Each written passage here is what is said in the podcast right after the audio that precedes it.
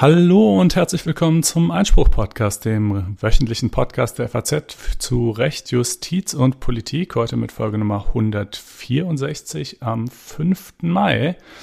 Und es begrüßen Sie am Mikrofon wie stets zum einen ich, Konstantin van Linden, sowie Corinna Budras. Ja, und es gibt Gutes zu verkünden. Die Zahlen sinken. Ja, und es gibt bald Lockerungen für Geimpfte und Genesene. Ne, das kann man hier schon mal vielleicht gleich an Anfang der äh, des Ist ja ein Thema, setzen. auf das wir das eine oder andere Mal hier hingewiesen haben. Ja. Dezent darauf hingewiesen haben.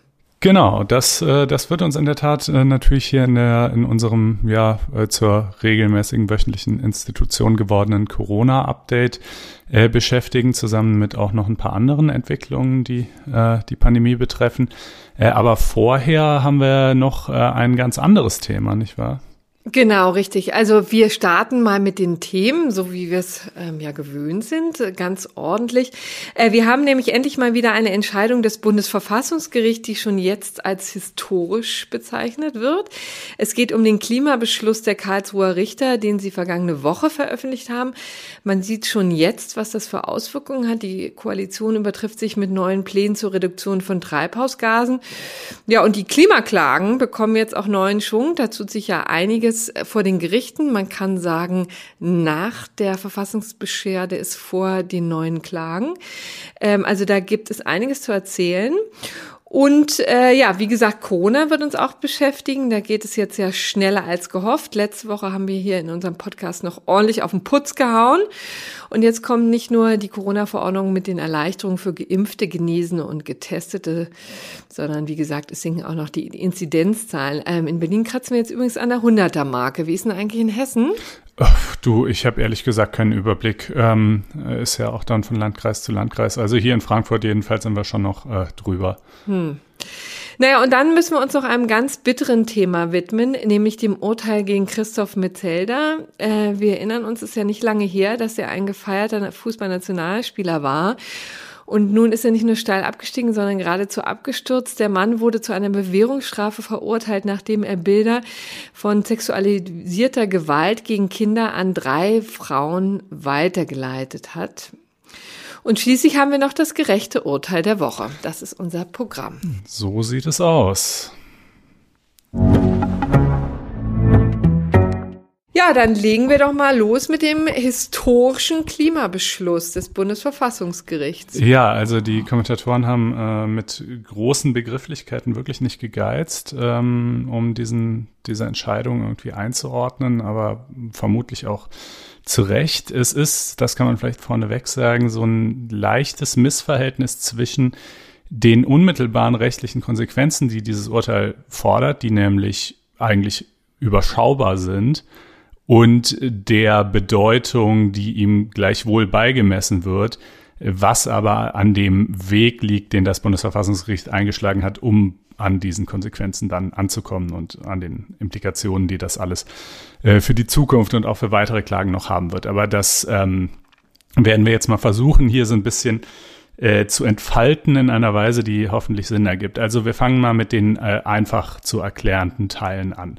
Äh, wer hat überhaupt geklagt? Das waren vier Verfassungsbeschwerden, äh, unter anderem von verschiedenen Teilgruppen von Fridays for Future, von Umweltverbänden, von deutschen Privatpersonen und auch von einer Reihe von Beschwerdeführern aus Bangladesch und Nepal die eben gesagt haben, sinngemäß, also unsere äh, jeweiligen Heimatländer, die sind vom Klimawandel ganz besonders gravierend betroffen und die Dinge, die ihr hier in Deutschland erst noch für die Zukunft befürchtet, die sind für uns quasi schon Realität und äh, eure Emissionen tragen ja natürlich auch genauso zur Klimaveränderung bei wie äh, die von allen anderen. Das ist ja ein globales Phänomen. Ähm, und dann kann man vielleicht an der Stelle hier auch äh, gleich schon mal sagen, wie das Bundesverfassungsgericht sich zu diesen unterschiedlichen Klägern gestellt hat. Es hat gesagt, naja, die Umweltverbände, die sind nicht beschwerdebefugt. Ähm, denn äh, sozusagen, es ist ja, es ist ja hier nun mal äh, Grundrechtsschutz, über den wir reden. Und äh, der Verband als solcher, der ist jetzt in seinen Grundrechten durch den Klimawandel vermutlich ziemlich wenig tangiert. Also die Verbände gründen Vereinigungsfreiheit, das wird vermutlich auch noch funktionieren, äh, wenn es irgendwie fünf Grad wärmer ist, ja. Äh, anders als ähm, sehr viele andere Dinge. Äh, aber sehr wohl beschwerdebefugt äh, sind eigentlich alle anderen Vielleicht ganz kurz nochmal zu dem äh, zu den Verbänden selber. Also das muss man deswegen so ganz kurz erklären, weil es ja genug ähm, Klagen gibt, ähm, die auf von Verbänden vorangetrieben werden. Also namentlich die DUH, also die Deutsche Umwelthilfe, die ja hier im eigentlich fast in ganz Deutschland da die ähm, Fahrverbote durchgesetzt hat vor Gericht. Also natürlich immer, wo sich das äh, entsprechende Bild ergeben hat. Ähm, jedenfalls haben sie es an vielen Verwaltungsgerichten ver versucht und waren damit ähm, teilweise dann eben auch erfolgreich. Das ist insofern eine andere Situation, als dass hier eben tatsächlich beim Bundesverfassungsgericht mit den Grundrechten noch mal eine andere äh, noch andere Dinge gefordert sind. Das wollte ich nur kurz rein einschieben, aber du hast ja recht, wenn du sagst, äh, alle anderen. Genau, alle anderen sind äh, zunächst mal klagebefugt. Das ist ähm, in zweierlei Hinsicht bemerkenswert. Einmal für die Menschen in Deutschland ist es insofern vielleicht bemerkenswert, als dass ähm, die Regierung argumentiert hat, äh, nein, man bräuchte ja ähm, so eine besondere persönliche Betroffenheit. Also es solle ja, das ist ja so ein an vielen Stellen im Recht anzutreffender Gedanke, keine Popularklage geben. Es soll nicht möglich sein, dass einfach jedermann irgendwelche irgendwie empfundenen Missstände äh, vor Gericht trägt, sondern ähm, man muss schon in einer ganz besonders intensiven Art und Weise von dem betroffen sein, worüber man sich da eigentlich beklagt. Und die Kläger, die seien ja nicht mehr vom Klimawandel betroffen als alle anderen auch. Ähm, naja, dieses Argument hat das Bundesverfassungsgericht eben kurzerhand abgeräumt und gesagt, nein, das reicht uns aus, um es mal ähm, äh, etwas vereinfacht äh, wiederzugeben. Und ebenfalls äh, relativ äh, kurz festgestellt hat es die ja eigentlich nicht Selbstverständlichkeit, wie ich denken würde, äh, dass auch die Menschen aus Bangladesch und Nepal klagebefugt sind. Ja, das heißt im Übrigen nicht, dass die sich dann auch materiell auf genau die gleichen Rechtspositionen berufen könnten. Das sind schon nochmal zwei verschiedene Fragen, aber jedenfalls können auch die in der Tat vom Bundesverfassungsgericht klagen. Das setzt so ein bisschen die Linie fort, die wir auch in dem BND-Urteil vergangenes Jahr schon äh, beobachten konnten. Da ging es ja auch eben um Überwachung von Ausländern im Ausland durch den äh, äh, deutschen Geheimdienst und ähm, deren Grundrechte, die da tangiert sind. Und auch da hat das Bundesverfassungsgericht sich ja sehr aufgeschlossen gezeigt. So, das ist aber ja erstmal nur quasi das Vorgeplänkel. Nun, nächste Frage auch noch aus der Kategorie einfach zu beantworten. Äh, wogegen haben die sich eigentlich gerichtet? Ähm, gegen das Klimaschutzgesetz, das ja noch gar nicht so besonders alt ist, sondern seinerseits erst Ende 2019 verabschiedet wurde. Und ähm, dieses Klimaschutzgesetz sieht äh, Jahresemissionshöchstmengen vor, also quasi wie viel CO2 äh, verschiedene Sektoren, das ist dann eben aufgeteilt, bis zum Jahr 2030 noch ausstoßen dürfen.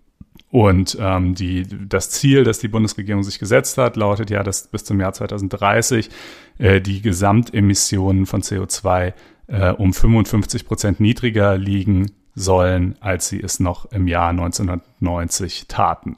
Äh, das ist äh, quasi eben die, die, Wunschvorstellung und dann bis zum Jahr 2050 ist die weitere Wunschvorstellung, äh, sollen wir komplett CO2-neutral sein. Also einfach gar nichts mehr ausstoßen oder nur so wenig, dass wir es vielleicht irgendwie wieder zurückholen können. Ähm, und äh, dieses Klimaschutzgesetz hielten die Kläger aber eben im Prinzip vermutlich für eine gute Sache, aber in seiner Ausgestaltung für unzulänglich, weil nicht weitreichend genug. Und das ist ja immer die, ähm, die generelle Klage. Ne? Also man kann ja nun wirklich der Bundesregierung und auch der EU als Ganzes nicht vorwerfen, dass die nichts tun würden. Aber die Frage ist ja immer, was wird getan, wie viel wird getan. Ne? Und da gibt es ja, wie man jetzt zuletzt auch beim Kohleausstieg gesehen hat, immer wahnsinnigen Streit darüber, äh, wie schnell man aus dem aus der Kohle zum Beispiel aussteigt, wie scharf man ähm, auch Feinstaubwerte oder oder äh, Grenzwerte generell festlegt und so weiter und so fort. Und das ist hier eben genau der Knackpunkt. Ja, das ne? ist äh, genau der Knackpunkt. Ähm, die Kläger hatten da verschiedene Dinge, die ihnen nicht äh, gepasst haben. Sie meinten schon, also in, das Klimaschutzgesetz, das legt quasi äh, wiederum die Vereinbarung aus dem Pariser Klimaabkommen zugrunde, was ja also ein internationales Abkommen äh, ist, in dem sich eine Vielzahl von Staaten darauf verständigt hat, äh, dass sie darauf hinarbeiten wollen, dass die weltweite Erwärmung unter zwei Grad und idealerweise so bei äh, nicht mehr als 1,5 Grad liegen soll. Diese Ziele äh, übernimmt dann eben auch das Klimaschutzgesetz und teilweise haben die Kläger gesagt, das ist schon zu viel. Äh, neuere Forschung deutet darauf hin, dass eben wir vielleicht selbst bei Erreichen dieser Werte ähm, schon äh, ganz äh, gravierende, katastrophale Konsequenzen zu befürchten haben. Und im Übrigen aber, selbst wenn man jetzt mal an diesen Werten festhält, sind eben auch die Maßnahmen, die hier vorgesehen sind, nicht äh, ausreichend, um äh, diese Ziele dann tatsächlich zu erreichen. Und äh, aber bevor man in diese Detailkritik am Gesetz einsteigt, muss man sich ja erstmal fragen, worauf können die sich überhaupt stützen? Also äh, da gab es auch verschiedene Ansätze. Es sind ja auch vier verschiedene Verfassungsbeschwerden und in der Entscheidung wird das dann alles ein bisschen zusammengerührt. Ähm, ein Ansatz ist, dass man sagt, der Staat hat eine Schutzpflicht hinsichtlich äh, des Eigentums und äh, des Lebens und der Gesundheit seiner Bürger, weil das halt drei Dinge sind, die mit einiger Wahrscheinlichkeit äh, von, äh, von extremen Wetterlagen und einer katastrophalen klimatischen Entwicklung beeinträchtigt äh, werden dürften. Und äh, diese Schutzpflicht verpflichtet ihn quasi, da eben entgegenzuwirken. Und äh, das sagt das Bundesverfassungsgericht auch, ja, ist so, aber an dieser Stelle sehen wir kein, im Ergebnis kein Problem, denn äh, der hat zwar diese Schutzpflicht, aber sozusagen die ist ja auch nicht absolut. Das heißt ja nicht, dass der Schutz vor etwaigen negativen Auswirkungen des Klimawandels wichtiger wäre als alles andere. Und der Staat macht ja auch Sachen. Ist ja nicht so, dass er, dass er nichts täte. Ähm, und insofern sozusagen das, was er da macht, ist unter dieser Überschrift ähm, für uns in Ordnung, ausreichend. Jedenfalls nicht äh, verfassungswidrig. Ob man es politisch gut findet, ist eine andere Frage.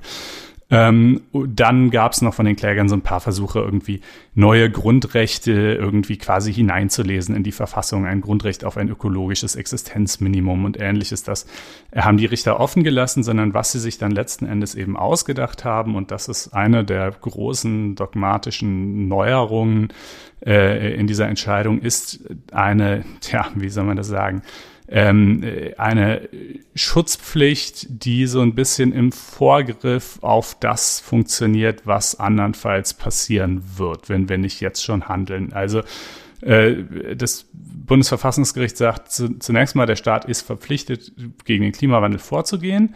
Ähm, auch das ist übrigens äh, ein Novum der Entscheidung, ja, da, weil es nämlich Artikel 20a Grundgesetz der da lautet, der Staat schützt auch in Verantwortung für die künftigen Generationen die natürlichen Lebensgrundlagen und die Tiere.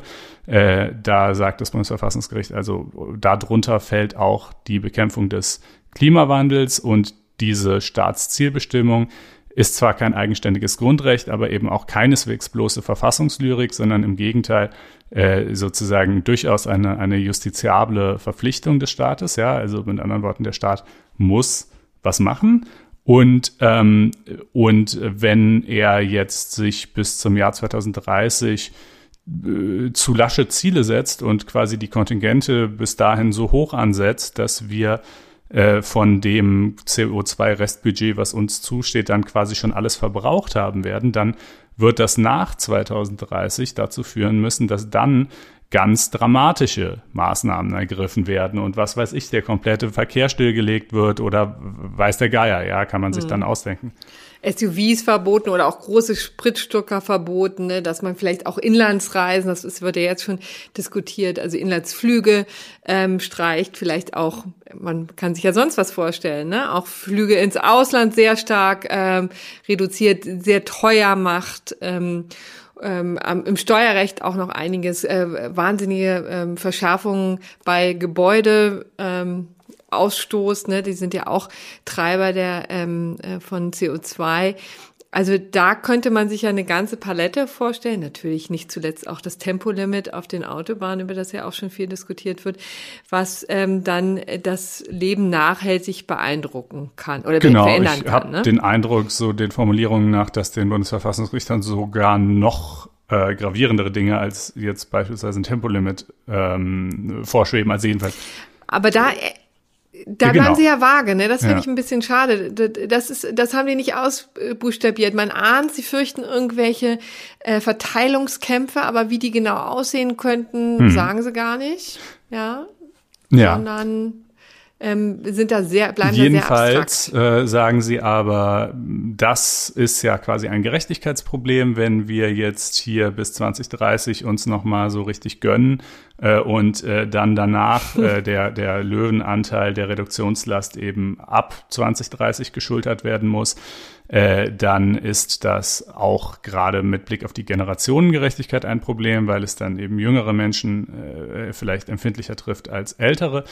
Und ähm, diese in Zukunft zu erwartenden ähm, Freiheitseinschränkungen, äh, die praktisch alle Grundrechte, mehr oder weniger alle Grundrechte betreffen könnten, die entfalten eben eine eingriffsähnliche Vorwirkung und dann Zitat als intertemporale Freiheitssicherung, ja, das sind immer um äh, kreative Wortschöpfungen nicht verlegen, schützen die Grundrechte die Beschwerdeführenden hier vor einer umfassenden Freiheitsgefährdung durch einseitige Verlagerung der durch Artikel 20a aufgegebenen Treibhausgasminderungslast in die Zukunft.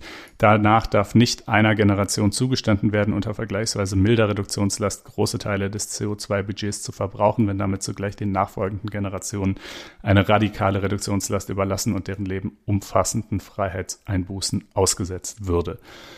So, das ist quasi deren Ansatz, wie sie da überhaupt rankommen.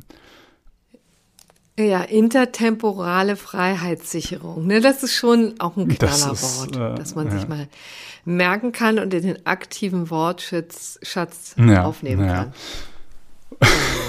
ja, gut. Ich weiß jetzt nicht, wie, wie oft man das wirklich im aktiven Wortschatz, außer wenn man über diese Entscheidung redet, äh, ver Nee, man, man könnte sich ja auch äh, intertemporale Freiheitssicherung auch für viele andere Aspekte äh, vorstellen. Ne? Ich kann mir vorstellen, dass da meine Kinder da auch mal äh, mit Das stimmt hantieren natürlich. dann demnächst in Das anderen stimmt natürlich. Naja, und jetzt, ähm, äh, also man kann sagen, quasi die zwei großen Neuerungen, zum einen eben der, der sehr hohe Stellenwert, der dem Artikel 20a beigemessen wird.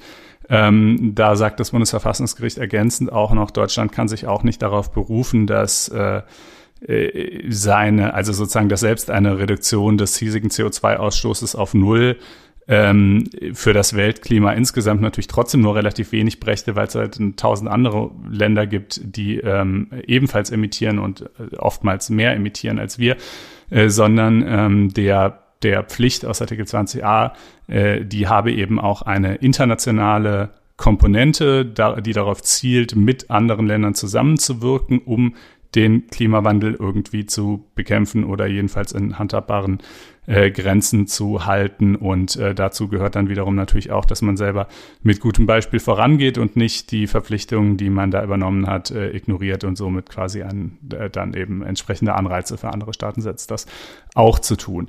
Ähm, also das ist eben die, die eine Neuerung, so dieser hohe Stellenwert des Artikels 20a und die andere ist einfach diese Idee der äh, eingriffsähnlichen Vorwirkung, glaube ich. Das sind so zumindest die zwei zentralen Ja, und jetzt zunächst einfach mal auch der, äh, die Feststellung, die ja wirklich weit reichen kann, ne, dass Klimaschutz justiziabel ist, also einklagbar. Das heißt, man kann zu Gericht gehen, nicht, das, nicht nur das Bundesverfassungsgericht, sondern das dürfte dann auch in anderen Konstellationen gelten und kann sich darauf berufen. Erstens, dass man durchaus selber betroffen sein kann, denn daran ist es ja häufig ähm, auch gescheitert, ne, dass so ein direkter Konnex zwischen den Auswirkungen des Klimawandels, zwischen den, die ja jetzt also unbestritten sind, aber dann den ähm, Konnex zu treffen, direkt zur äh, konkreten Person, zu dem konkreten Landwirt, zur konkreten, ähm, zu, zum Teenager, der vielleicht in 20, 30 Jahren die Suppe auslöffeln muss. Ähm, also das ist schon äh, neu und ziemlich bahnbrechend. Also ich muss sagen, ich, also ich war baff, Ja, baff erstaunt. äh, durchaus, durchaus. Am Ähm, Donnerstag. äh, Und also so ein paar Fragen, die ich mir stelle oder Dinge, die ich nicht ohne weiteres einleuchtend finde. Äh, Also zum einen sagt das Bundesverfassungsgericht, okay, aus Artikel 20a folgt halt die Pflicht, irgendwie den Klimawandel zu bekämpfen. Aber dann ist ja die nächste Frage, was muss Deutschland denn eigentlich konkret tun? Wie kann man das irgendwie in handhabbare Kategorien fassen, so dass man dann anschließend wiederum sagen könnte, ob es jetzt genug getan hat oder zu wenig oder sogar noch mehr als es gemusst hätte, ja. Und, äh, und da sagt es halt, naja gut, Deutschland ist ja dem Pariser Klimaabkommen beigetreten und hat ähm, äh, dessen Ziele auch dem Klimaschutzgesetz zugrunde gelegt. Deshalb ähm, nehmen wir erstmal dieses äh, maximal zwei Grad Ziel als Maßstab und äh, im Übrigen, was dann, was das dann wiederum an sozusagen an CO2-Restbudget bedeutet, naja, da gibt's Rechnungen des Weltklimarats zum global verbleibenden Emissionsbudget und dann wiederum gibt's die Einschätzung des Sachverständigenrats für Umweltfragen, der dann also empfiehlt, dieses global verbleibende Budget einfach auf die Länder pro Kopf umzurechnen, auf die Nationen der Welt. Das ist ja auch, sage ich mal, zumindest nicht zwingend. Ja, man könnte ja auch sagen, es ist nun mal einfach so, dass Industriestaaten halt mehr emittieren als, äh, als äh, andere. Ähm, äh, und sozusagen diese Dinge, diese, also diese verschiedenen ja durchaus wichtigen Weichenstellungen, die übernimmt das Bundesverfassungsgericht zwar nicht als total harte Grenzen im Sinne von, ja, deren Wort ist Gesetz und steht im Verfassungsrang. Aber es orientiert sich schon daran, weil es halt sagt, naja, der irgendwie sozusagen, das hat der Gesetzgeber halt selber so konkretisiert, indem er diesen Abkommen beigetreten ist. Kann man so machen, denke ich mal. Ähm, ist aber, glaube ich, auch nicht ganz zwingend. Ja, also Kontrollüberlegung, was wäre, wenn im Pariser Klimaabkommen totaler Quatsch drin stünde? So, ja, wir begrenzen die Erwärmung auf 20 Grad. Wäre das dann immer noch der Maßstab der verfassungsrechtlichen Prüfung? Wahrscheinlich nein. Ähm, also äh, so, das ist eine Sache, die ich ein bisschen komisch finde. Die andere ist natürlich, was sich jetzt eigentlich konkret ändern muss, ja. Denn tatsächlich also die unmittelbare, der unmittelbare Auftrag an die Politik ist nur, dass sie im Klimaschutzgesetz ähm, früher und regelmäßiger und weitreichender auch über das Jahr 2030 hinaus äh, Reduktionsziele definieren äh, und eben sagen muss, wie sie sich sozusagen den, den Weg dahin vorstellt. Äh, sie, also sie muss nicht, zumindest nicht ausdrücklich, vielleicht wird sie es dann aber trotzdem tun, ähm, sie muss nicht äh, die von dato heute 2021 bis 2030 geltenden Ziele irgendwie nachschärfen, ja, so dass wir quasi von unserem Kontingent bis dahin weniger verbrauchen und deshalb nach hinten raus mehr Luft haben, sondern sie muss einfach nur klarer benennen, wie es nach 2030 denn weitergehen soll. Äh, deshalb. Wobei man das, ja. äh, den Beschluss natürlich auch anders lesen kann. Ne? Also es gibt also natürlich die Klägeranwälte, der, die Beschwerdeführer als solche sagen schon auch, also so lesen sie es und ich kann verstehen, was sie meinen, dass schon auch denklogisch eigentlich früher angefangen werden muss, weil quasi das Budget als solches dann ja bereits 2030 aus, auf ähm, ist. Ich habe das jetzt nicht überprüft, aber das ist jedenfalls eine Rechnung, die die zugrunde gelegt haben. Das heißt, eigentlich ist, gibt es schon ab 2031 gar keinen Spielraum mehr, der verteilt werden kann und deswegen muss denklogisch schon früher angefangen werden. Es geht so ein bisschen anscheinend jetzt tatsächlich politisch auch in diese Richtung. Ne? Wir haben ja gesehen, dass SPD und selbst die Union ja auch gesagt hat, da gucken wir uns, gehen wir auch noch vorher schon mal ran und gucken uns an, ob wir nicht noch strengere Ziele formulieren Ja, ich denke können. auch, dass es darauf hinauslaufen wird. Und also unmittelbar im Tenor steht halt nur das, was ich gerade gesagt habe als Pflicht. Ja. Aber wenn man genau. sich die Urteilsgründe durchliest, dann klingt es eigentlich ja. so, als vielleicht war der Gedanke so ein bisschen, na setzt euch mal hin und schreibt mal auf, wie ihr euch das ab 2031 vorstellt und dann werdet ihr hoffentlich selber feststellen, dass das aber nicht funktionieren kann, wenn ihr ja, bis dahin genau. so weitermacht wie bisher und dann werdet ihr schon selber irgendwie, also vielleicht so in der Art, ja. Ich, ähm, äh, mhm. also genau, das ist jedenfalls ein Aspekt so zu den, zu den Auswirkungen. Ähm, äh, die andere große Frage, die man sich natürlich stellt, ist, äh, dieser Gedanke der eingriffsähnlichen Vorwirkung, ja, dass wir heute auf Kosten von morgen irgendwie wirtschaften oder Politik betreiben oder leben. Äh, diesen Gedanken, den kann man ja durchaus auch auf ganz andere Politikfelder übertragen, zum Beispiel die Rentenpolitik oder so. Zum Beispiel. Also könnte man ja sagen, äh, es ist absehbar, dass das mit der Rente irgendwie für, für die junge Generation jetzt äh, ein ziemliches Trauerspiel wird und müsste da, und wohingegen dann vielleicht die Leute, die heute in Rente gehen, noch vergleichsweise zumindest eben besser dastehen, jetzt auch nicht unbedingt überragend gut, aber eben besser. Äh, müsste das dann nicht auch vielleicht dazu führen, dass man sagt, ja, dann müssen wir jetzt eben das Renteneintrittsalter anheben, um diese ähm, intertemporale Freiheit zu sichern. Ähm, nicht unbedingt. Es sind natürlich unterschiedliche Sachen. Im einen Fall geht es halt nur in Anführungsstrichen um ein bisschen Geld und im anderen Fall irgendwie um den ganzen Planeten und alle Grundrechte, die irgendwie dann potenziell tangiert sind. Also alle. Ähm, aber ich meine ja nur, also wenn man schon diese schöne neue Figur hm. geschaffen hat, dann kann man ja auch mal drüber nachdenken, äh, ob die nicht auch noch anderswo äh, irgendwie passen ja. könnte. Siehst du, ich sag dir, es lohnt sich, dieses Wort in den aktiven Wortschatz Ja, stimmt. So gesehen hast du natürlich vollkommen recht. Ja. Übrigens äh, auch ein schöner Hinweis von unserem Brüsseler Korrespondenten, der natürlich die Klimadebatte auf ähm, europäischer Ebene auch verfolgt. Der hat sich so ein bisschen äh, auf die Schenkel geklopft und meinte so, denn das ist schon wieder typisch, wie in Deutschland die Diskussion geführt äh, wird. Ne? Gerade hat Brüssel, also der letzte Klimagipfel ist ja noch nicht lange her, da wurden auch die, äh, die Ziele schon für 2030 quasi verschärft. Ne? Und das verpufft hier so. und äh, man ist wieder auf einer sehr, sehr deutschen Ebene und überlegt sehr genau, wie man es hier machen kann. Dabei ist es natürlich auch sinnvoll, das würde ich schon auch so sehen, äh, dass man das europäisch angeht, ne? Und äh, zum Beispiel auch an europäischen ähm, äh, Emissionshandel mal verankert und so weiter und so fort. Also da gibt es ja auch einige Möglichkeiten, die man tatsächlich als EU auch noch in Angriff nehmen kann. Das nur so als äh, kleiner Einwurf.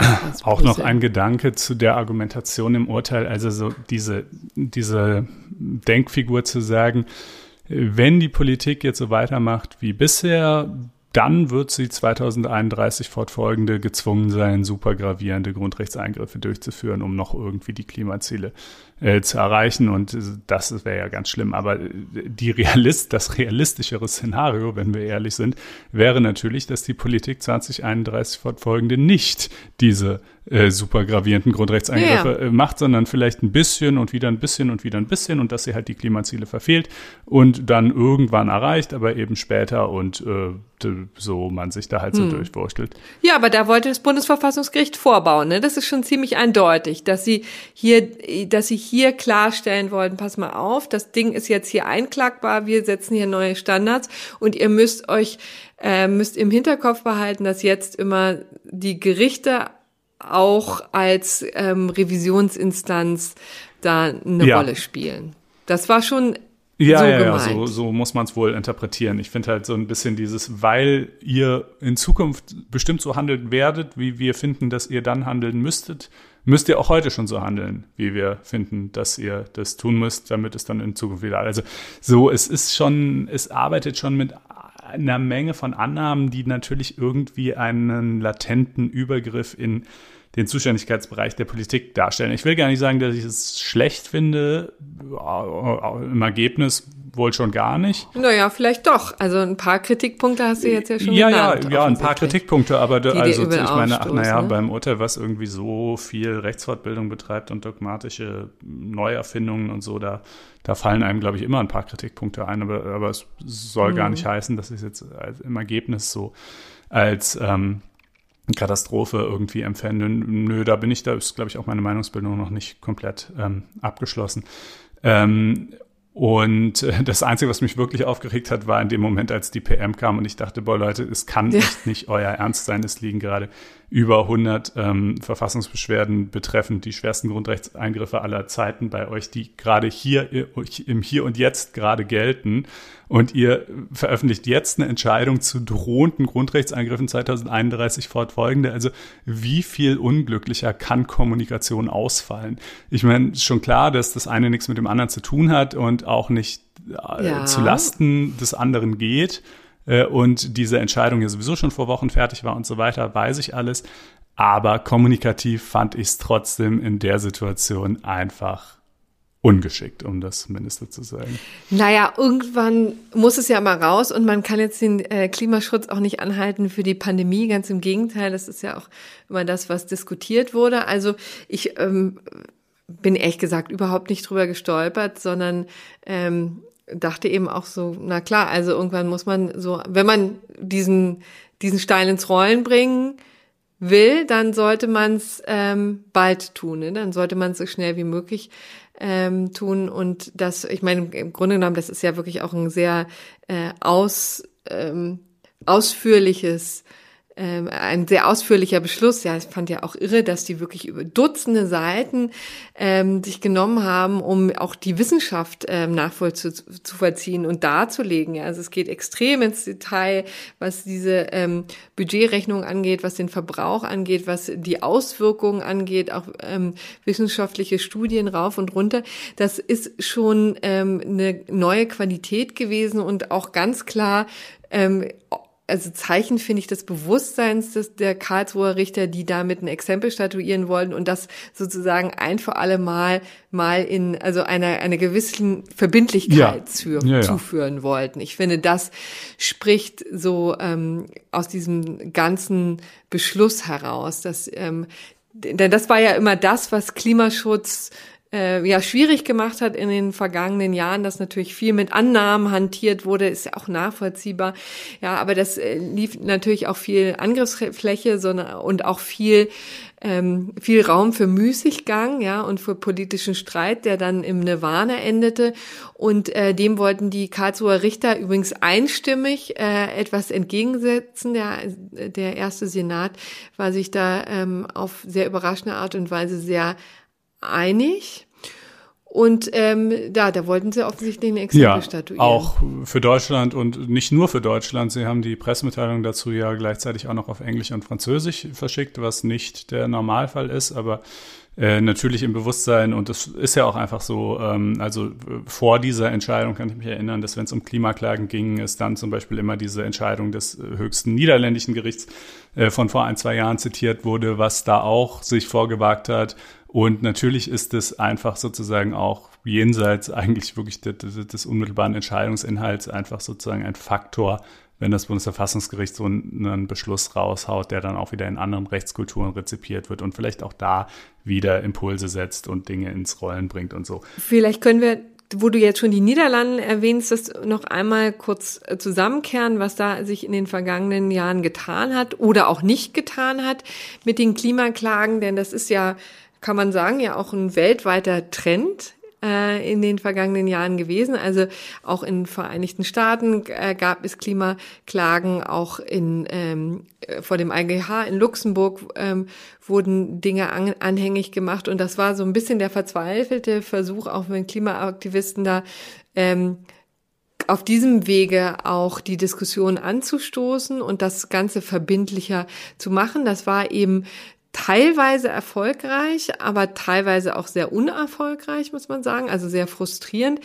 Äh, für viele Klimaschützer in den ähm, Niederlanden war es der einzige Fall, der wirklich sehr, also bis hoch zum äh, obersten Gericht in Den, Den Haag sehr erfolgreich war, die auch sehr konkrete Maßnahmen eingefordert haben von der Regierung, denn die haben die Regierung zu klimaschützenden Maßnahmen verpflichtet, ähm, auch zu einer schnelleren Reduktion, als es damals vorgesehen hat. Das ist eben ein Urteil gewesen, das 2019 ergangen ist. Da könnte man ja übrigens auch mal fragen, ähm, habe ich noch nicht getan, aber das könnte man ja sich in der Tat mal genauer angucken, wie äh, die Regierung eigentlich da ähm, damit umgegangen ist und wie sehr sie sich hat treiben lassen von den Gerichten. Aber gerade im März zum Beispiel hat der EuGH ähm, eine andere Klage eben abschlägig beschieden. Ne?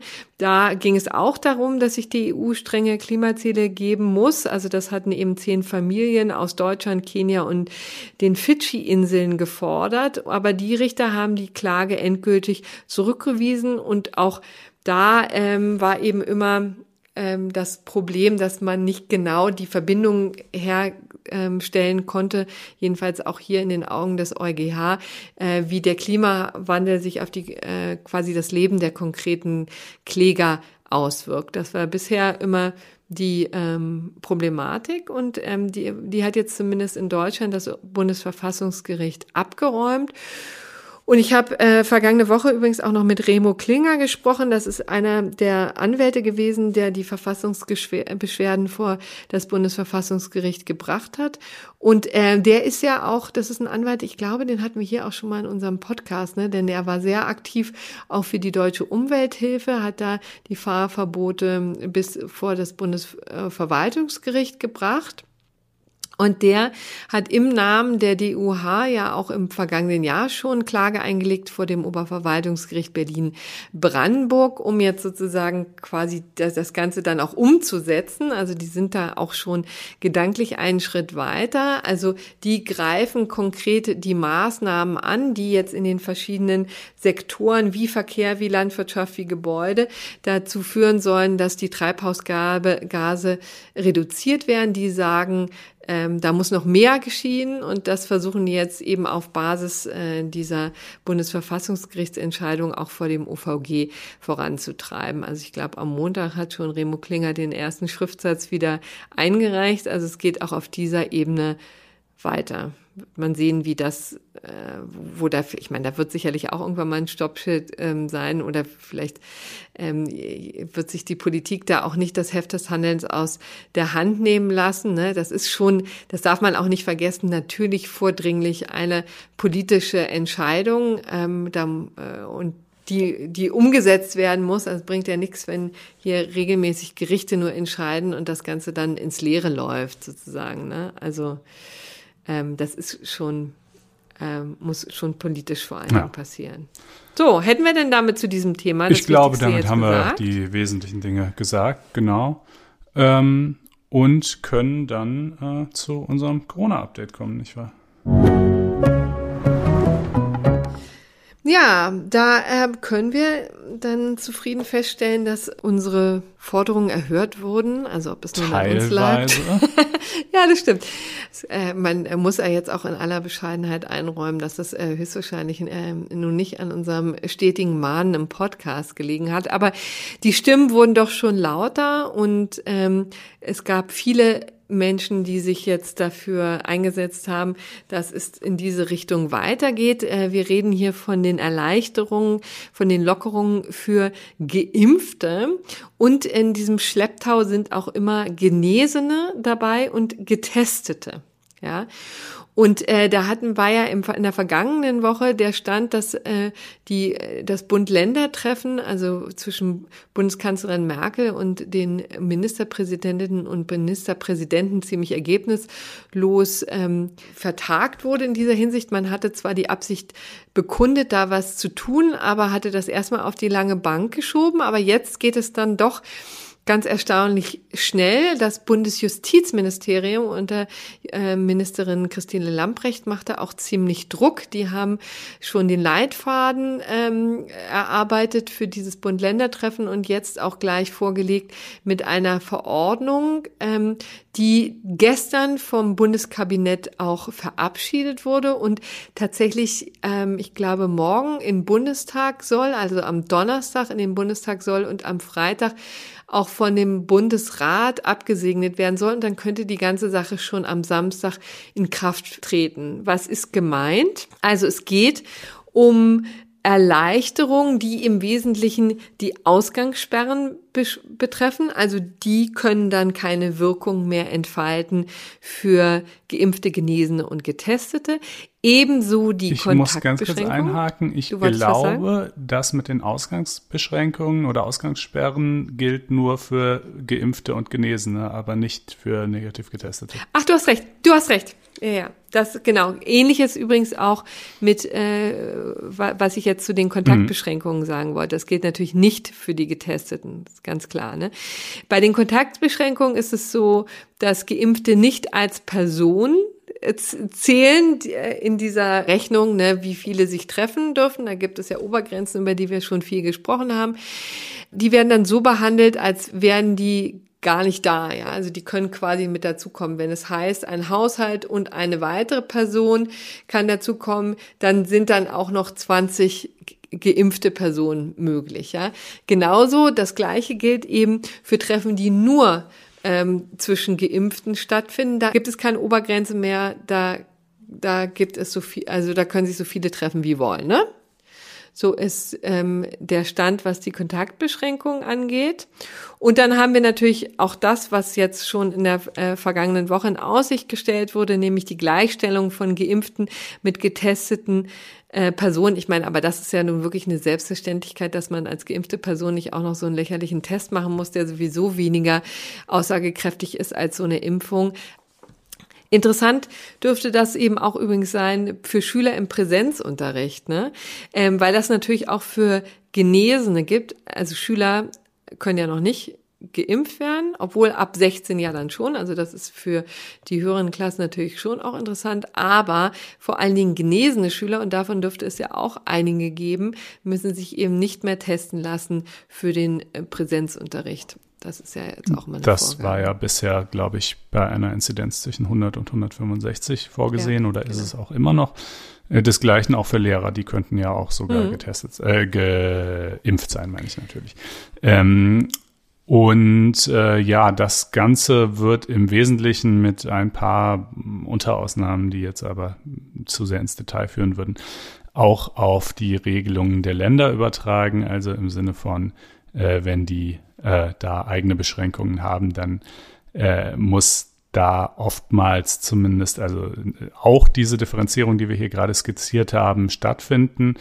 Und wichtiger allerdings ist wahrscheinlich noch ein anderer Passus, ähm, der da sagt, äh, die Landesregierungen dürfen außerdem auch weitergehende Lockerungen einführen, wenn ihre Inzidenz unter 100 liegt. Ähm, das sieht man ja jetzt, pardon, das sieht man ja jetzt beispielsweise auch schon in Bayern, wo über Öffnung von Hotels und ähnlichen Dingen nachgedacht wird. Aber ähm, das wiederum ist dann eine Sache, die eigentlich gar nicht wirklich an den Impfstatus gekoppelt, gekoppelt wird, sondern äh, generell damit zusammenhängt, dass bei einer Inzidenz unterhalb von 100 halt vieles wieder bei den Ländern liegt und ähm, ja, so oder auch so gestaltet werden kann. Was es aber eben leider umgekehrt weiterhin nicht gibt, ist eine Öffnung von Gastronomie, Museen oder was auch immer sonst für geimpfte Schrägstrich Genesene. Ja, also ähm, die sind jetzt im Prinzip den negativ Getesteten gleichgestellt und noch mit dem zusätzlichen Vorteil, dass die Ausgangssperre nicht gilt, die Testpflicht in der Schule nicht gilt und ähm, und äh, sie sich außerdem auch in größeren Gruppen treffen dürfen. Das ist ja schon mal schön. Ähm, aber sozusagen die, das Verbot, beispielsweise ein Restaurant momentan äh, mit Kundenverkehr zu betreiben, das richtet sich ja auch gar nicht primär an die Gäste, sondern an den äh, Gastronomen. Und äh, das bleibt erstmal weiterhin bestehen und wird auch nicht irgendwie dahingehend aufgeweicht, dass man sagt, doch, man darf wieder öffnen, aber dann halt nur für Geimpfte oder so. Ähm, da ja, ist mir immer noch nicht klar, warum nicht auch dieses ähm, geschehen sollte. Äh, ich meine, wirtschaftlich mag es sein, dass das in vielen Fällen vielleicht keinen Sinn machen würde, weil es einfach zu wenige äh, Kunden noch gäbe. Ja, so unendlich viele sind ja nicht geimpft und genesen. Aber das Naja, wiederum, also ehrlich es gesagt, sind, kann man dann ja jedem. bitte, warte mal, es sind 10 Millionen, ne? Wenn du das mal addierst. Das ist nicht ja, wenig. also es zählen, achso, die, ja, die Genesen. vollständig ähm, geimpft plus genesen sind Ja, 10 Millionen. ja. Ich ver- verstehe immer Ja. nicht, warum immer wieder gesagt wird, das sind so wenige. Das sind, ähm, also ich glaube, allein hier in Berlin sind, reden wir von mindestens 300.000, ähm, die vollständig geimpft sind, plus die Genesenen. Also ähm, da kommst du schon, kriegst du schon ein paar äh, Biergärten voll. Ja, ein Gericht, das jetzt in der vergangenen Woche schon klare Worte gefunden hat, ist allerdings das OVG Greifswald. Äh, Da ging es äh, auch mal eben genau um die Problematik der ungerechtfertigten Gleichbehandlung von ungeimpften und geimpften. Äh, der andere Fall mit dem äh, betreuten Wohnheim, der ist ja letzten Endes in einem Vergleich geendet. Hier hingegen gab es jetzt eine Entscheidung. Äh, und zwar hatte da jemand geklagt, äh, der also seinen Hauptwohnsitz nicht in Mecklenburg-Vorpommern hat, aber seinen Nebenwohnsitz schon. Und die Mecklenburg-Vorpommernsche ähm, Corona-Verordnung sieht vor, dass man nur unter ziemlich eingeschränkten Gründen überhaupt in das Land einreisen darf. Also wenn man da seinen Hauptwohnsitz hat, darf man es natürlich, dann lebt man ja dort, wenn man bestimmte berufliche Gründe hat und so, aber eben nicht, wenn man da seine Zweitwohnung hat zum Beispiel. Und äh, der Kläger sagte aber, ja, ich bin aber vollständig geimpft, also zumindest mir gegenüber macht das jetzt echt mal irgendwie keinen großen Sinn mehr. Und das OVG hat sich dem angeschlossen und hat gesagt, die Gleichbehandlung von Ungeimpften und Geimpften ist willkürlich und verfassungswidrig und muss geändert werden. Ähm, ein bisschen bitterer Beigeschmack für den Kläger ist, dass sie ihm trotzdem äh, dann seinen Antrag auf Erlass einer einstweiligen äh, Anordnung abgelehnt haben.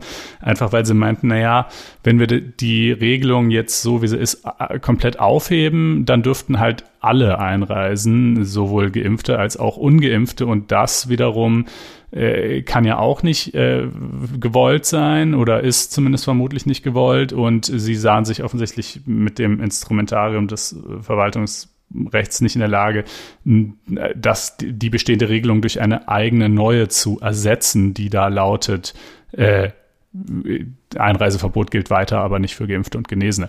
Ähm, aber das hat das Land dann daraufhin jetzt nachgeholt. Ähm, äh, also Zweitwohnungsbesitzer und Tagesausflügler, sofern sie geimpft oder genesen sind, dürfen wieder rein. Äh, aber Hotels und sozusagen der ganze eigentliche touristische Sektor bleibt weiterhin zu, außer wiederum natürlich für Geschäftsreisen. Genau, dieses Urteil wollten wir hier mal nachtragen. Ähm, und dann noch so eine andere, etwas schräge Geschichte. Äh, wir haben hier ja mehrfach über den Amtsrichter aus Weimar geredet mit seinem merkwürdigen äh, Maskenurteil, wonach das eine Kindeswohlgefährdung sei und äh, dass gegen diesen Richter nun inzwischen ein Ermittlungsverfahren läuft. Äh, und äh, sozusagen, ja, das haben wir ja alles schon eingeordnet. Äh, jetzt wollte ich aber doch mal darauf hinweisen, dass es auch mh, hm, vielleicht äh, Reaktionen gibt, die dann jetzt so ein bisschen ins gegenteilige Extrem ausschlagen könnten. Also ähm, namentlich vom Amtsgericht Leipzig. Da hat eine Mutter am 15. April beantragt, dass die Maskenpflicht an der Schule ihres Kindes ausgesetzt wird. Natürlich unter Bezugnahme auf diesen Beschluss aus äh, Weimar, wo das ja in der Tat, oder Urteil aus Weimar, wo das ja in der Tat so angeordnet worden war. Ähm, das wurde natürlich abgelehnt aus verschiedenen Erwägungen heraus. Soweit, so unproblematisch. Dagegen wäre ja nichts einzuwenden. Wir haben hier ja auch immer gesagt, dass das eine überhaupt nicht überzeugende Argumentation ist ähm, vom Amtsgericht Weimar. Aber, und jetzt kommen wir eben zu dem Punkt, der mich dann doch auch ein bisschen die Stirn runzeln lässt, ja. Äh, in, zunächst in einem Hinweisbeschluss ähm, hat das Gericht den, den äh, Gegenstandswert des Verfahrens vorläufig mal auf 1,4 Millionen Euro festgelegt ähm, weil es nämlich meinte, na ja, die Frau will das hier ja für die ganze Schule, da sind 350 Schulkinder und ähm, äh, es ist dann Standard, also 4000 Euro sind im 45 äh, Absatz 1 Nummer 1 Familiengerichtskostengesetz, äh, stehen da eben als fixe Zahl. 350 mal 4000 sind 1,4 Millionen. Das war allerdings äh, der Weisheit letzter Schluss auf jeden Fall nicht, denn äh, der 45 ähm, äh, Absatz 1 Nummer 1 Familienverfahren äh, äh, Gerichtskostengesetz ist gar nicht einschlägig. Das fiel dem Richter dann auch auf.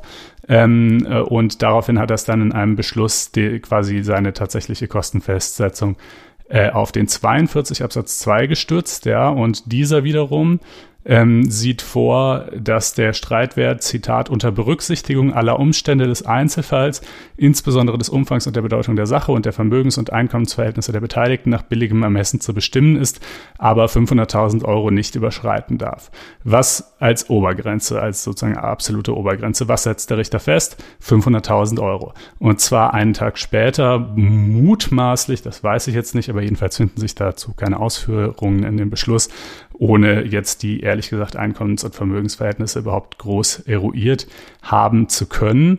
Und dann noch ähm, dazu schreibt er auch schon in dem Hinweisbeschluss mit rein, äh, dass also in dem ähm, noch anstehenden äh, Hauptsacheverfahren äh, der eigentliche Verfahrensgegenstand nicht die Frage sein wird, ob denn nun die Maskenpflicht an der Schule aufzuheben sei oder nicht. Denn äh, da sei seine Meinung schon recht geklärt, dass das einfach äh, schon überhaupt der falsche Rechtsweg und so weiter wäre, sondern vielmehr im Gegenteil äh, eine Überprüfung der Erziehungseignung der Mutter äh, für ihr Kind, äh, weil sie also überhaupt sozusagen diesen Versuch unternommen hat, ja.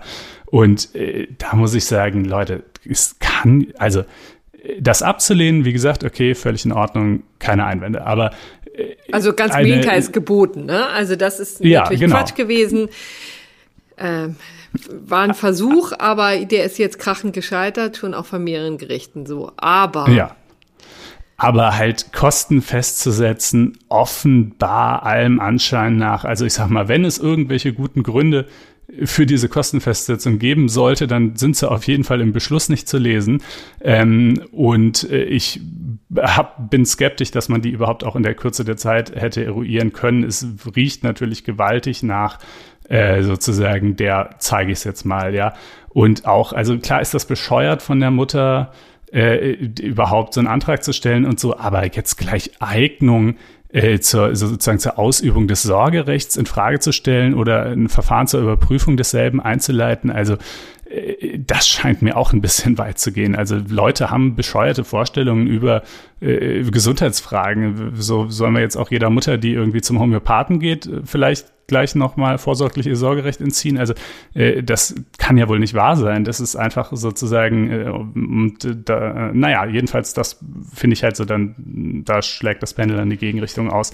Und macht die ähm, Sache da, ehrlich gesagt auch nicht besser. Ne? Also ich finde, ja. dass da gefällt mir die Strategie von anderen äh, Richtern besser, die einfach dann gar keine Kosten ansetzen, sondern einfach nur das schnell ablehnen und sagen, also hier kommt ihr wirklich keinen Schritt weiter, aber mhm. auch nicht noch Öl äh, ins Feuer gießen wollen, ne? denn das wird dadurch erst äh, ohnehin getan. Denn wenn du sowieso schon der Meinung bist, du fühlst dich verraten von deutschen Staat und wir haben ja ein Unrechtsregime, dann hilft, hilft so eine Kostennote von 500.000 natürlich auch überhaupt nicht weiter und ähm, ehrlich ja, gesagt. Also ich muss dazu sagen, ne, für die 500.000 sind der Gegenstandswert, den er angesetzt ja, so, hat und genau, die Gerichtskosten natürlich. errechnen ja. sich dann aus dem Gegenstandswert, aber ist also sozusagen, die Frau hätte mhm. nicht 500.000 Euro zahlen müssen, aber eben äh, ziemlich hohe Gerichtskosten basierend auf einem Gegenstandswert ja. von 500.000 Euro. So. Genau. Nee, ähm, das ist ähm, ein wichtiger Hinweis, aber jedenfalls ist das, ähm, ist das, finde ich, auch zu, zu viel des gut gemeinten, ne? Also das, da, dadurch kriegt man äh, die Frau wahrscheinlich auch nicht überzeugt. Wäre vielleicht sinnvoller, sie dann nochmal in ein, ähm, in ein Gespräch zu verwickeln und vielleicht auch nochmal deutlich zu machen, ähm, dass es dass einfach nur mal die Rechtslage so ist, die auch ihren Sinn hat und ähm, das Ganze und vor allen Dingen die Kinder ja auch tatsächlich keinen Schaden nehmen, wie jetzt ja nun auch ähm, viele Studien gezeigt haben. Es ist jetzt halt auch eine herausfordernde Zeit, aber die ja womöglich bald zu Ende ist, sagt ja selbst Karl Lauterbach. Also vielleicht noch ein bisschen durchhalten. Und dann ist es auch äh, vorerst vorbei und ist jetzt eigentlich unser Corona-Block auch vorerst mal vorbei. Ich, ich glaube ja. schon. Dann kommen wir jetzt zu einem wirklich anderen, äh, anderen, aber ebenfalls sehr, sehr unangenehmen Thema. Ist äh, etwas, was viele fassungslos gemacht hat.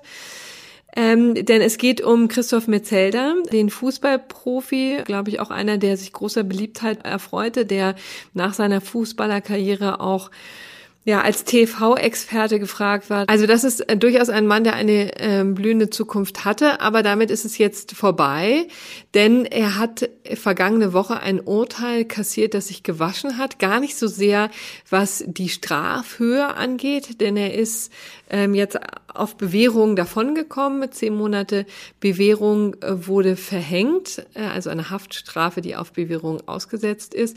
Das heißt, ins Gefängnis muss er nicht, aber die Vorwürfe waren wirklich so ungeheuerlich, äh, dass das für ein, ähm, eine große, große Empörung sorgte und er auch zu Recht ähm, selber bilanzierte, dass das eine große Schuld ist, die er der Aufsicht geladen hat, für die er noch lange, lange äh, bezahlen wird, äh, womöglich für den Rest seines Lebens. Was war passiert? Also der Mann ähm, hatte offensichtlich Beziehung zu mehreren Frauen ja, geführt oder äh, als eingegangen und hatte im Zuge dieser Beziehungen, äh, die sexueller Natur waren, äh, Bilder verschickt. Und zwar wirklich ziemlich scheußliche Bilder, nämlich Bilder von sexualisierter Gewalt, äh, von Vergewaltigung an Kindern unter zehn Jahre, die er im Internet frei verfüglich äh, verfügbar gefunden hat und ähm, an drei Frauen geschickt hat. Es geht wohl um äh, roundabout na, knapp zwei Dutzend Bilder, die er verschickt hat und ähm, angeblich auch noch mehr als 300 solcher Bilder auf seinem ähm, in seinem Besitz äh, gehabt hat. Das war jedenfalls die Anklagepunkte, die vergangene Woche vor dem Amtsgericht Düsseldorf verhandelt wurden. Äh, Herr Metzelder hat über ähm, lange Zeit hinweg ähm, geschwiegen und äh, die äh, Vorwürfe abgestritten, aber hat jetzt vergangenen, vergangene Woche dann tatsächlich ein Teilgeständnis abgelegt und hat zugegeben, dass er diese Dateien verschickt hat an eben drei Frauen. Äh, den Besitz von fast 300 Dateien hat er nicht zugegeben. Er sagte, er hat nur das äh, verschickt, was er im Besitz hatte. Mehr hatte er nicht.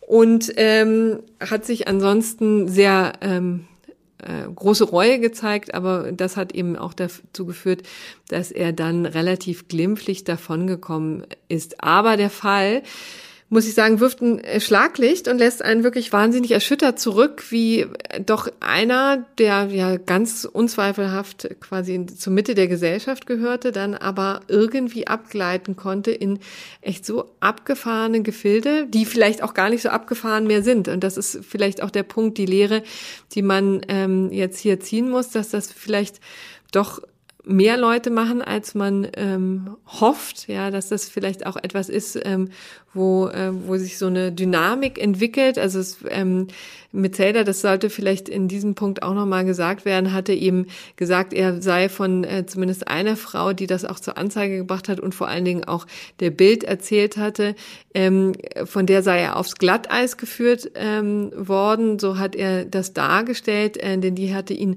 sozusagen dazu dazu angeleitet, ähm, provoziert dazu und daraufhin hatte er dann diese Dinge verschickt. Aber wenn man sich auch anguckt, was dann tatsächlich der vorgeworfen wurde von der Staatsanwaltschaft, nämlich dass es auch in diesen Chats relativ äh, weit ging, ne, dass diese Frau dann ähm, deutlich gemacht haben soll, naja, also diese Fantasien durchaus beflügelt hat, aber er eben auch ganz ähm, massiv darauf eingestiegen ist. Also das wirft schon ein Schlaglicht vielleicht auch, auch darauf, wie Fantasien entgleiten kann und natürlich zu großen, großen Schaden führen. Denn diese, ähm, diese Kinder gibt es ja, die äh, auf diesen Bildern äh, misshandelt werden. Und das wird natürlich mit jedem weitergeben, dieser äh, äh, Kinderpornografie. Es wird ja übrigens immer auch in, äh, in den Gesetzen noch kinderpornografisches Material genannt.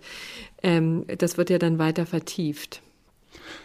Ja, ich fand und finde auch immer noch diesen Fall irgendwie so bizarr, weil ich mhm. dachte, ja, das gibt es natürlich, das mag auch sogar ein großes Phänomen sein, parallel äh, ungefähr äh, zeitlich parallel zu diesem Urteil wurde ja auch äh, wieder mal eine Riesenplattform im Darknet äh, hochgenommen mit irgendwie 400.000 Nutzern, ähm, wo entsprechende Inhalte halt irgendwie zu tauschen und sehen waren. Äh, aber ich dachte, naja, das sozusagen, das ist aber schon der Domäne schlicht und ergreifend der Pädophilen vorbehalten und dieser Metzelder-Fall ist ja so ein bisschen weird, weil er ja diese Bilder an Frauen, erwachsene Frauen verschickt hat, mit denen er äh, irgendwelche Verhältnisse hatte und sozusagen, also ich weiß überhaupt nicht, wie man auf diesen Gedanken jemals kommen würde. Ähm, ist, ich, äh, ich weiß jetzt, also ich will doch mal sehr hoffen, dass das jetzt nicht repräsentativ ist für quasi den Konsum oder die, die Verbreitung oder auch nur das auf die leichte Schulter nehmen äh, von kinderpornografischen Inhalten abseits von Leuten, die eben nun mal pädophil sind. Ja, also bei denen ist ja sozusagen zumindest das Motiv irgendwie klar begreiflich, ja, auch wenn es natürlich natürlich trotzdem absolut äh, inakzeptabel ist.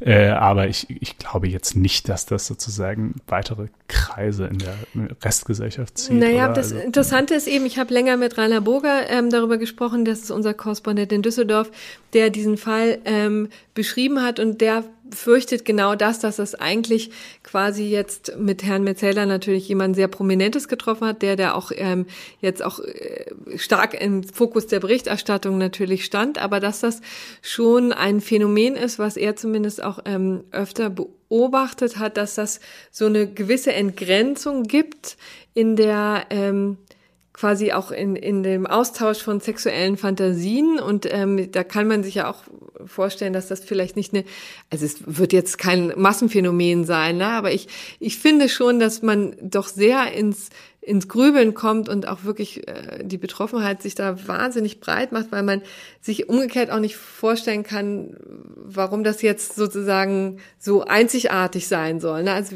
tatsächlich, wenn das so schnell machbar ist. Und er ist ja, hat ja auch betont, dass er jetzt nicht auf irgendwelchen ähm, in irgendwelchen Darknet-Sphären ähm, da abgetaucht ist, sondern dass es eben etwas war, wo man auch sehr schnell leichten Zugang hat.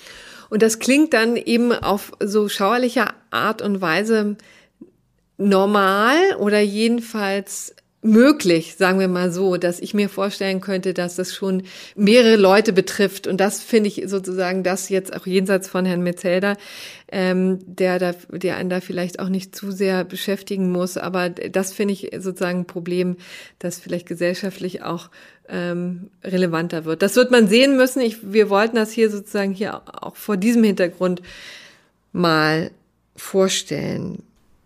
Ja, ja. gibt es dazu sehen, also ich, sagen?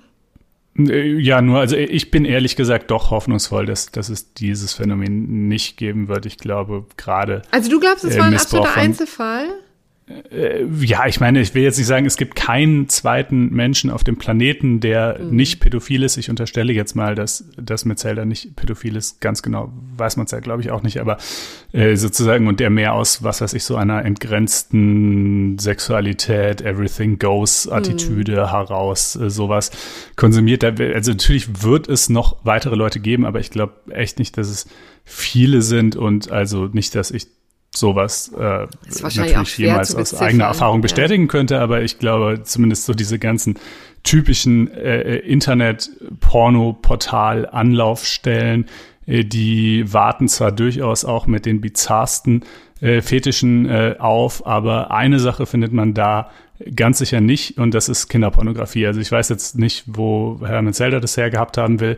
Wenn man gezielt danach sucht und Mühe reinsteckt, ist es sicherlich möglich, aber es ist jetzt nichts und ich bin also äh, nichts, ja. wo man einfach drüber stolpert. So. Ja, das hofft man jedenfalls auch, dass es tatsächlich auch diese Reinigungsprozesse im Netz noch weiter verstärkt geben wird. Gut, aber dann wäre das doch jetzt alles, was es zu Herrn Metzelder zu sagen gibt. Und dann kommen wir jetzt zum gerechten Urteil. Genau, ähm, das fällt einigermaßen kurz aus, ist aber äh, gleichwohl durchaus gerecht. Äh, und zwar in Niedersachsen hat erstmals eine Polizistin ihren Job verloren, weil sie eine gewisse Nähe zur Reichsbürgerbewegung aufweist. Das geht zurück auf eine Entscheidung des Oberverwaltungsgerichts Lüneburg und dort des Senats für Disziplinarrecht. Der hat im April sich eben zum ersten Mal mit dieser Konstellation zu beschäftigen gehabt und hat gesagt, naja, also Entfernung aus dem Beamtenverhältnis ist natürlich schon äh, sozusagen gewissermaßen die Höchststrafe im äh, Beamtenrecht, aber genau diese ist halt äh, in dem Fall auch angemessen, äh, weil die Frau beispielsweise als Bürgerin des Königreichs Preußen äh, einen Staatsangehörigkeitsausweis äh, beantragt hat, ähm, und äh, bei einem zivilrechtlichen Prozess die Legitimität äh, der Gerichtsbarkeit schlechthin in Frage gestellt hat, äh, den Ausweis einer Richterin sehen wollte und ihn dann anschließend nicht anerkannt hat ähm, und so weiter und so weiter. Und also ganz ehrlich, so geht's nicht. Damit bist du bei der Polizei einfach echt untragbar, sorry. Also äh, das, da, darauf wird man sich, glaube ich, einigen können, dass, dass wenn man die Existenz des deutschen Staates nicht anerkennt und, und, dass man dann vielleicht auch nicht irgendwie seine Gesetze durchsetzen sollte. Das äh, kommt mir durchaus gerecht vor. Und ähm, ja, damit sind wir auch schon am Ende der Sendung. Da würde mich übrigens interessieren, gibt es eigentlich Aussteigerprogramme für Reichsbürger? Man will es ja hoffen, ne? Aber wie ist dann die Läuterung?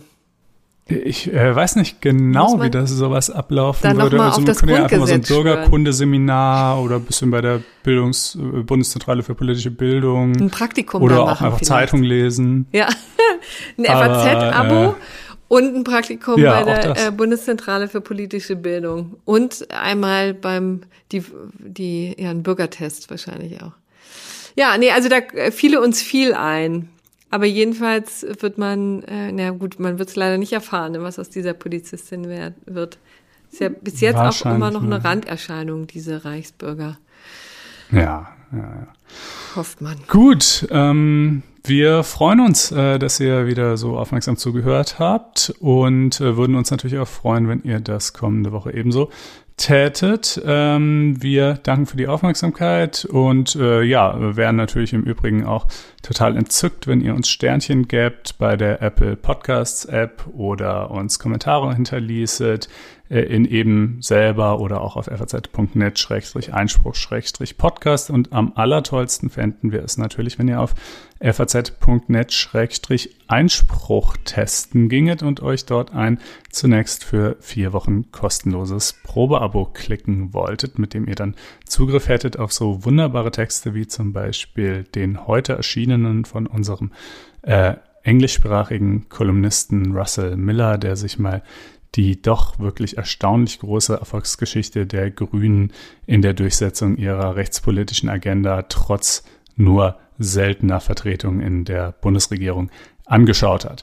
Äh, anlässlich natürlich des Klimaurteils. Ja. Ähm, ja, Gut. Dann äh, herzlichen Dank für die Aufmerksamkeit. Wir bleiben in Kontakt und freuen uns auf nächste Woche. Tschüss. ciao.